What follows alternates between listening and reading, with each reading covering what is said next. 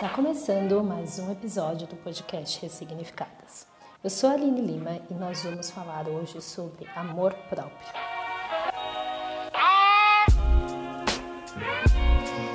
Eu estava lendo, relendo, né, um livro que eu acho super importante, já vou deixar aqui de indicação, que é o Codependência Nunca Mais, Pare de Controlar os Outros e Cuide de Você Mesmo, da Madeline Betty.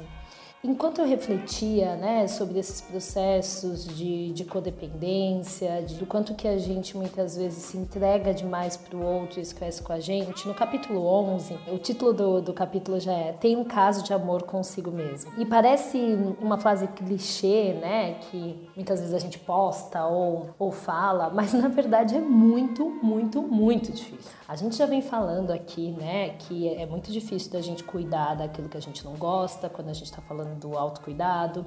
A gente também já conversou bastante sobre a dificuldade que a gente tem de aceitar quem a gente é, porque a gente está sempre buscando uma perfeição, algo que é inatingível. Colocaram muitas expectativas em cima da gente, dentro da nossa família, dentro da sociedade, e a gente está sempre se achando insuficiente. Então, como que a gente vai, né, ter um caso de amor com alguém que não é bacana? Fica imaginando aí você com uma crush, com um crush que você tá focado, né? Ou focada. Aí você vai lá e descobre que, pô, essa pessoa não é legal, essa pessoa não é uma pessoa que admiro, essa pessoa, sei lá, ela tem X, Y, Z defeitos. Você dá uma brochadinha, né? Você faz, ai, não, não vou investir.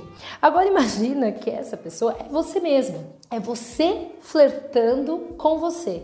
E muitas vezes a gente começa a tentar esse nosso processo de se gostar, de se apaixonar por a gente mesmo, e a gente se depara com esses, entre aspas, defeitinhos, e a gente começa a colocar um monte de caraminhola na cabeça. Assim como a gente faz também com o outro, né? Nossa, mas nossa, olha a roupa que ele veste, olha o jeito que ele fala, olha o que ele posta na internet, olha o que ele pensa. Então, eu queria trazer essa metáfora muito pra gente entender que a gente faz com nós mesmos muitas vezes vezes, em alguns aspectos, a gente é muito mais é, ferrenha com a gente, um pouco do que a gente faz nas nossas relações com os outros. E aí esse capítulo ele também traz uma provocação de uma frase, né? Eu não sou católica, enfim, não, não sou cristã, mas ele fala, né? Ame o próximo como a si mesmo. E essa frase também nos convida, né? Porque assim, cara, tipo, mas eu não me amo, sabe? Eu tenho, eu me acho uma bosta, eu tenho raiva de mim, da pessoa que eu sou, das coisas que eu não conquistei, do meu corpo, da minha vida. E aí, o que, que eu faço? né? E o que a gente faz, na grande maioria das vezes, eu falo por minha história, por história de inúmeras mulheres que passaram, né, análise comigo, em cursos, em workshops, é que a gente faz, pega essa frase e fala: não, eu vou amar o próximo como eu gostaria de ser amada, para ver se rola alguma coisa aqui comigo, né? Porque o problema é exatamente esse.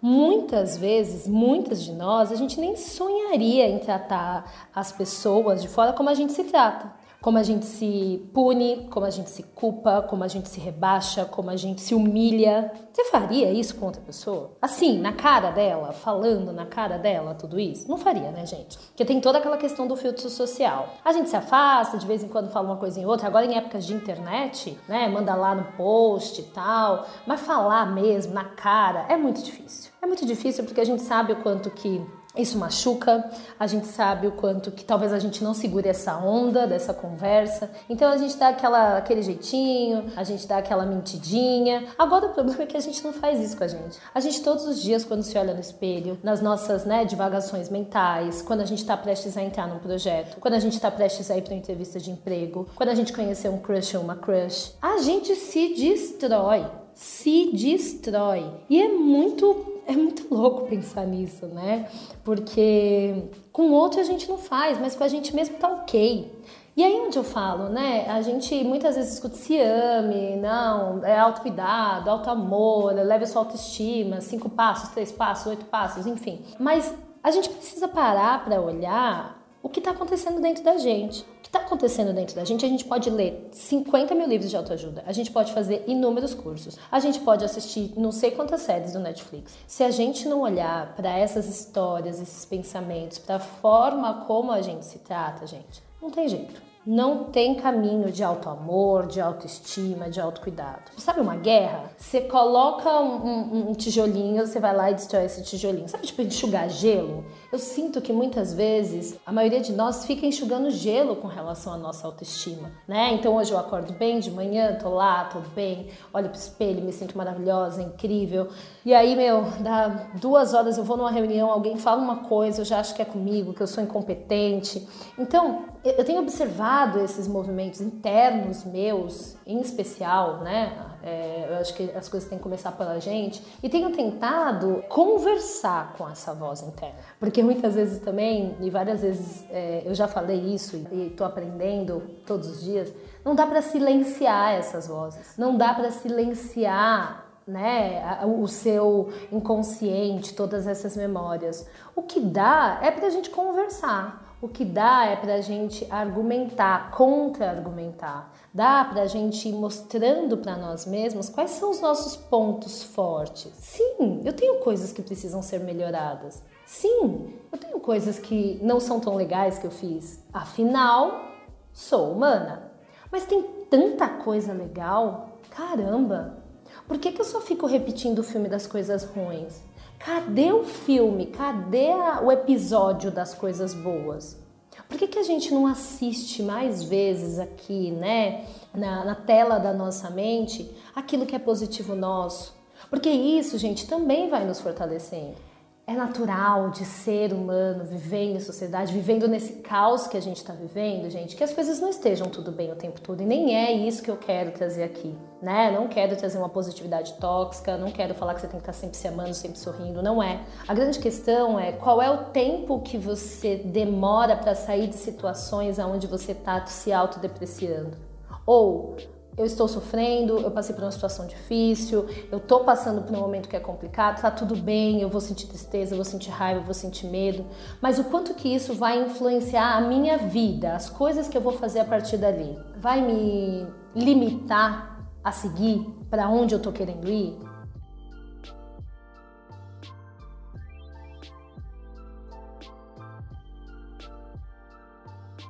Mas eu vou precisar olhar para aquilo e falar: caramba, acabei de me dar mal com o crush porque confiei, porque acreditei, porque ele falou um monte de coisa e eu me joguei. Vou parar de me relacionar?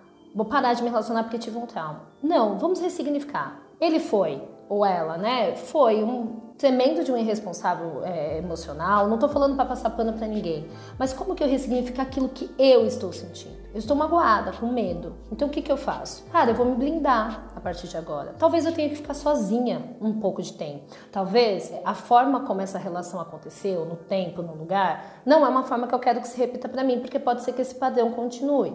Então não é, gente, sobre perdoar as pessoas, não, não é essa coisa de, ai, perdoe para você se libertar. Não, é sobre como que você vai olhar para você e entender, cara, eu errei, ao não ter saído disso antes, ao não ter percebido isso antes. A pessoa tem a responsabilidade dela, porque a maldade quem fez, que segure sua onda. Mas o que, que eu faço com o que aconteceu comigo? Eu acho que a grande diferença para mim, assim, nos meus processos hoje, que eu falo, né, nesse processo de desenvolvimento dessa educação emocional, é que hoje eu tenho conseguido olhar mais para o que eu faço com o que está sendo posto para mim nessa situação. E aqui eu tô falando de situações mais individuais, né? Quando a gente vai para o campo do, do coletivo, do social, sendo mulheres nessa sociedade no Brasil, é como que eu posso me articular com outras mulheres ou dentro das minhas possibilidades para não me conformar com a situação que eu estou vivendo, com aquilo que eu não acredito, com aquilo que eu não aceito. Será que eu posso né, me associar a um movimento? Não, não quero.